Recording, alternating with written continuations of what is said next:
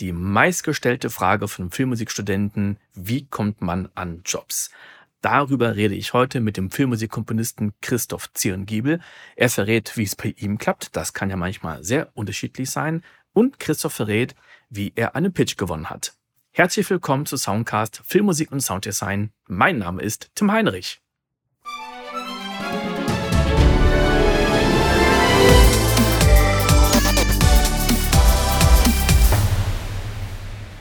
Und ja, dann bekomme ich natürlich immer so die Fragen aller Fragen. Wenn ich jetzt Filmmusik studiert habe oder nicht, ja. wie komme ich an Jobs? Ja, es gibt natürlich nicht die, die eine Regel, ähm, ist ja klar, ist, ist eine Typsache.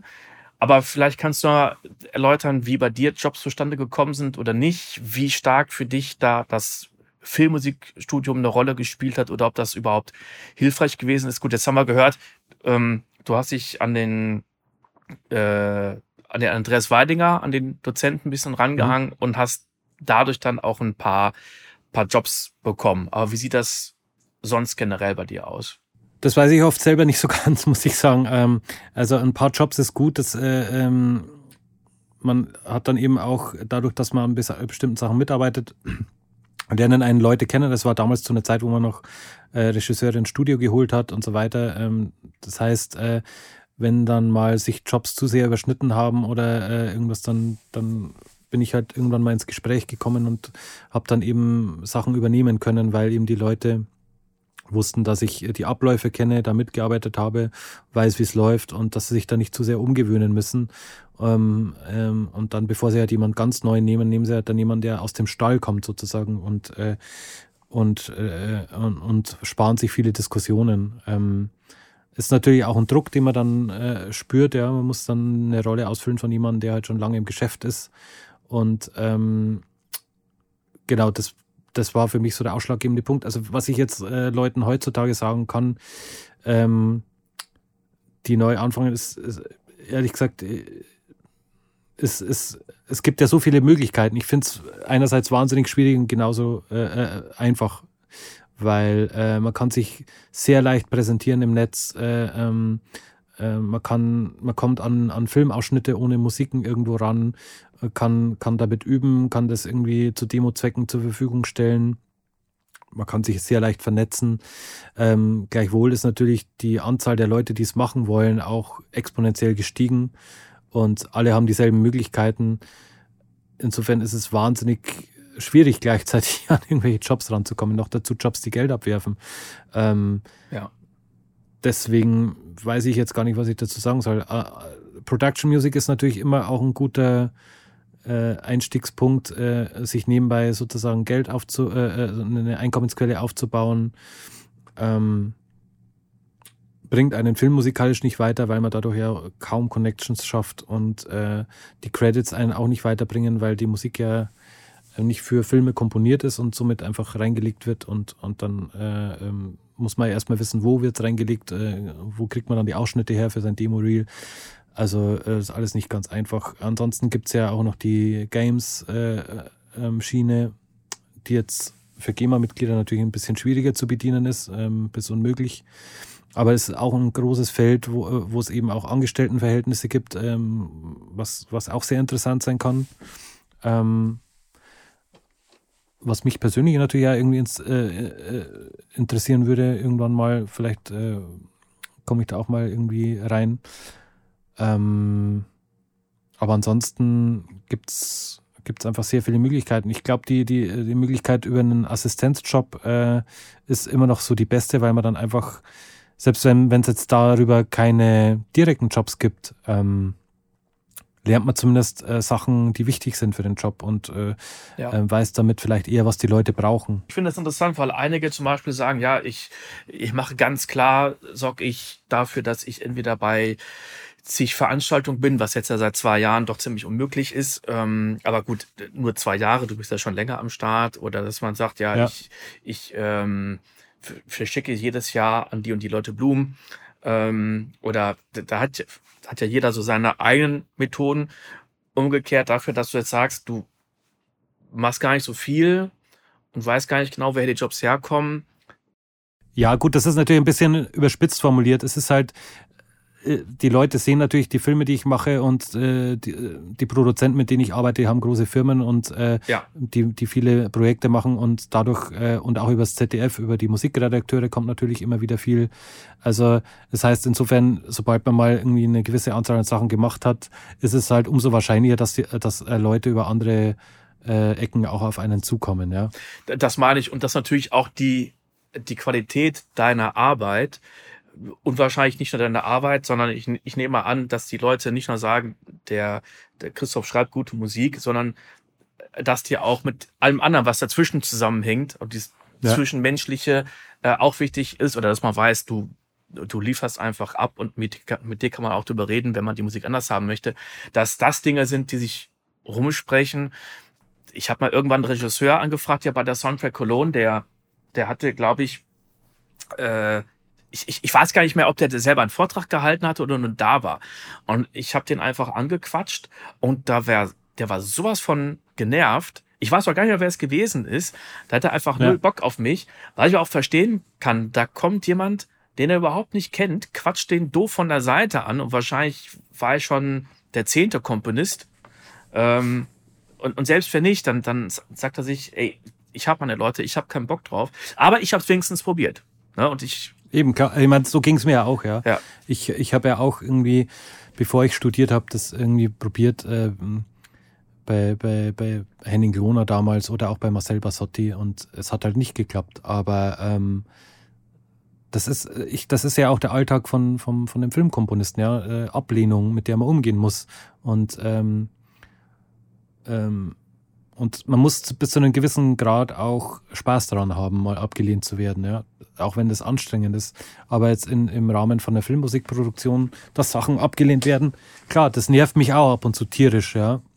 ja. Weil es ist auch immer eine Frage, wie wird es kommuniziert und was sind die wirklichen Gründe, warum was abgelehnt wird oder warum man was anders machen soll das ist ja auch nicht immer so, dass man sagt, ah, künstlerisch wäre es jetzt schön, wenn äh, es jetzt mal so klingt und jetzt haben wir uns doch umentschieden, eine andere künstlerische äh, Herangehensweise äh, äh, ähm, auszuprobieren. So ist es ja nicht. Ja, es geht ja meistens um ganz banale Sachen wie ich mag keine Flöte oder ich äh, dein Streichersound ist scheiße oder keine Ahnung. Es ist sehr oft äh, auch nicht so, ähm, wie soll man sagen, von der, von der Kommunikationsebene nicht so angenehm. Ja. Man muss dann halt immer äh, auch den Mut haben, äh, ähm, sich da zurückzunehmen und, und über seinen Schatten zu springen und, und mal zu schauen, was steckt eigentlich dahinter, ja? Warum sagt mhm. er das eigentlich? Oder äh, ähm, was meint er denn damit, wenn er sagt, ich mag keine Flöte? das sind ganz banale Sachen oft, ja. Und äh, man findet dann raus, ja, äh, der Schnitt ist nicht so, wie er sich gewünscht hat, oder der, der Schauspieler äh, ist in der Szene äh, ähm, nicht so geführt worden, wie er geführt werden hätte sollen oder keine Ahnung. Es sind ja oft Sachen, mit denen man als Komponist gar nichts zu tun hat. Und diese Sachen, äh, ja, das, das ist das, worauf es dann irgendwie am Ende ankommt und die, die man lernen muss und äh, das, was die Leute halt auch erwarten. Und deswegen kriegt man Jobs, glaube ich, und äh, nicht, weil man irgendwie geil komponieren kann. Aber ähm, ja, es mhm. ist einfach ein sehr langer Prozess und deswegen ist es halt umso schwieriger reinzukommen, finde ich, also um den Kreis jetzt zu schließen. Ähm, aber ja. Ja, aber es ist eine ganz wichtige Komponente auf jeden Fall. Ähm, deswegen, ich, ich finde es auch mal total wichtig, dass man zu den Leuten im Endeffekt ein persönliches Verhältnis aufbaut. Ja. So Regisseuren und was weiß ich wem. Also, dass man, dass sie auch ein Vertrauen in einen haben, der der schafft das. Ich weiß gar nicht, ob das, ob wir das Thema besprochen hatten, äh, die Planetariumsproduktion vor der Aufnahme. Ich glaube, das war vor der Aufnahme. Jedenfalls ähm, hatte ja darüber gesprochen, dass ich bei, bei einer Produktion äh, überhaupt keine Punktlandung gemacht hatte und der Auftraggeber total unzufrieden war. Und äh, mhm. nachdem er mit mir darüber geredet hatte, ja, war es dann auch okay. Ich habe aber auch schon, schon Pitches gehabt, wo mehrere Planetarien sich zusammengeschlossen haben. Und ich glaube, jedes Mal, wenn die sich zusammengeschlossen haben, das waren einmal vier und ich glaube sogar einmal zehn Planetarien, ähm, gab es immer mehrere Komponisten, die gepitcht haben. Also wir haben eine, eine Szene bekommen und haben dann gepitcht. Es gab aber auch so gut wie keine Informationen. Also ich brauche ja Informationen. Das reicht ja nicht. Nein, das ist ja, ja das ist ja immer, das äh, hasse ich ja. Ja. Und das, das war einmal lustig, weil einmal wurde mir gesagt, ähm, ich, ich glaube, Referenz war irgendwie, es, es, es war irgendein Kinofilm, ich weiß gar nicht mehr, welcher das gewesen ist. Und dann wurde mir nur gesagt, ja, aber die, die Bilder sind so, aber die Musik muss damit nichts zu tun haben. Und ich habe da gesagt, ja, aber an, was soll ich mich jetzt orientieren? Wenn ich so gar keine Informationen kriege, mhm. Dann kann ich natürlich eine Punktlandung machen oder ich kann voll daneben greifen. Und wenn er nicht mit mir redet, dann kann ich ich auch nicht beweisen, dass ich das kann. Ja. Und ich, ich habe jedes Mal, wenn es diese, diese ja, Gruppenpitches gab, ähm, jedes Mal habe ich, ich verloren. Ja. Also was heißt verloren? Also jedes Mal war ich nicht derjenige, der gewonnen hat. Da waren nicht zwei waren, wir waren vier und manchmal noch mehr. Und ähm, es, es gab jemand anderen, der hat das für wesentlich weniger Geld gemacht. Mhm. Über die Qualität, da möchte ich mich gar nicht auslassen, kann ich auch gar nicht. Ähm, und ähm, ja, es, es war da manchmal, manchmal knapp. Aber lustigerweise war es dann immer so, die Sachen, wo die Planetarien mich direkt gebucht haben. Das hat immer funktioniert. Wir wurden uns immer finanziell einig. Und bei dem anderen hieß es dann, ja, kannst du da noch ein bisschen günstiger? Und ich habe gesagt, mhm. warum soll ich günstiger sein? Jeden Gruppenpitch habe ich nie gewonnen ist das das richtige Deutsch? Ja, ja. Ja, aber ähm, meistens ist, äh, sind dann auf einmal Sachen passiert, wo ich dann irgendwie eine Woche später ein anderes Projekt angeboten bekommen hatte, wo ich dann auf einmal eine Woche wurde gesagt, ey, kannst du den offiziellen Trailer für die Expo 2017 komponieren? Ähm, hm. und das war und das war viel weniger Musik und im, äh, in Relation gesehen war es viel mehr Geld. Klar. Also ich meine, ich habe äh, äh ich pitch eigentlich so gut wie nicht mehr aus. Das sind richtig äh, spannende Sachen, die ich unbedingt machen will. Aber ja. ich habe mal äh, äh, einen meiner ersten Fernsehfilm-Pitches dadurch gewonnen, dass ich keine Musik gemacht habe.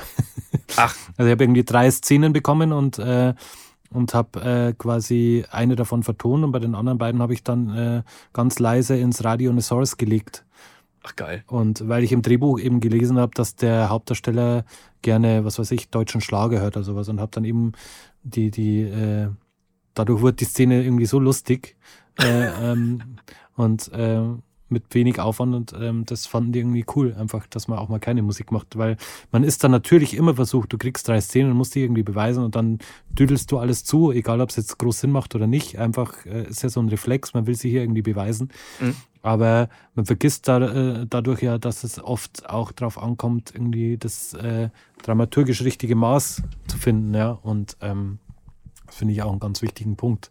Und ähm, das hat mich damals wirklich sehr bestärkt, äh, dass man nicht immer, äh, das Pitchen nicht immer heißt, dass man einfach auf die Kacke haut und sich in den Vordergrund spielt, sondern dass man einfach das Richtige machen muss und die Leute es dann halt verstehen oder nicht.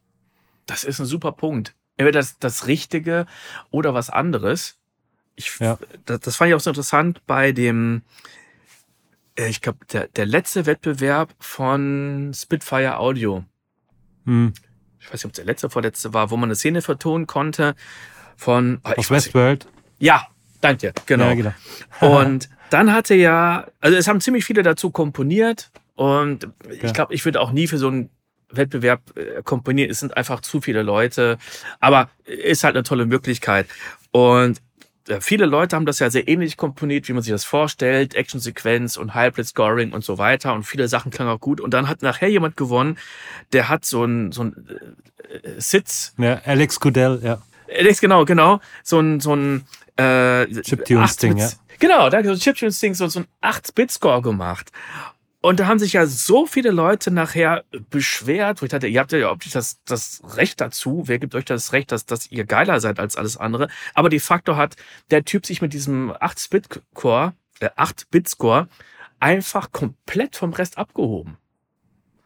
Einerseits ja, und zum anderen hat er aber auch trotzdem den Kern der Szene genau getroffen, weil es ging ja, ja um diese, um diesen Wechsel von, von der, äh, äh, äh, weil es ja wie in so einem Spiel ist, und es ging um den Wechsel der, der ähm, wie sagt man, äh, Perspektiven. Einen anderen Player-Modus. Ja. ja. Perspektive ist ja zu wenig, aber es geht ein anderer Player-Modus sozusagen. Und das hat halt auf die Spitze getrieben und dadurch überdeutlich äh, quasi äh, gezeigt. Und das fand ich eigentlich echt äh, ähm, echt super, weil das genau das gemacht hat, was es soll, auf eine ja. überspitzte Weise. Und das haben die ja auch im Temp oder in, im Original dann, ja, äh, haben sie sich sehr relativ einfach gemacht und haben dann einfach einen Walkürenritt drunter gelegt, ja.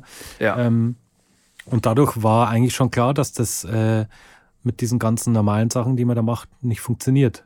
Ja. Und insofern finde ich, hat er es genau richtig gemacht.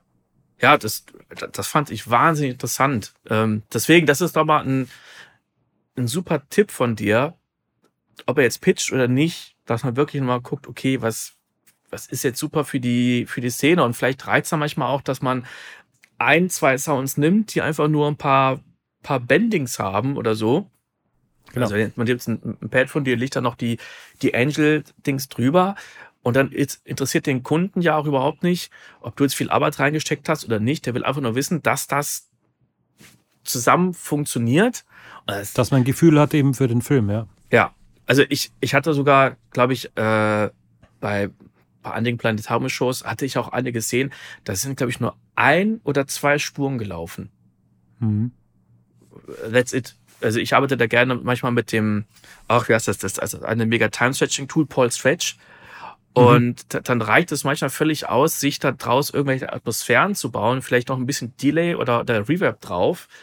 Ähm, Klar, fertig. Reicht. So. Da, da, da fragt ja keiner nach, sag mal, Tim, wie viele Spuren hast du für den, für den geilen Sound benutzt? Nur eine. Was? Ja, ist egal, ja. Ja, genau.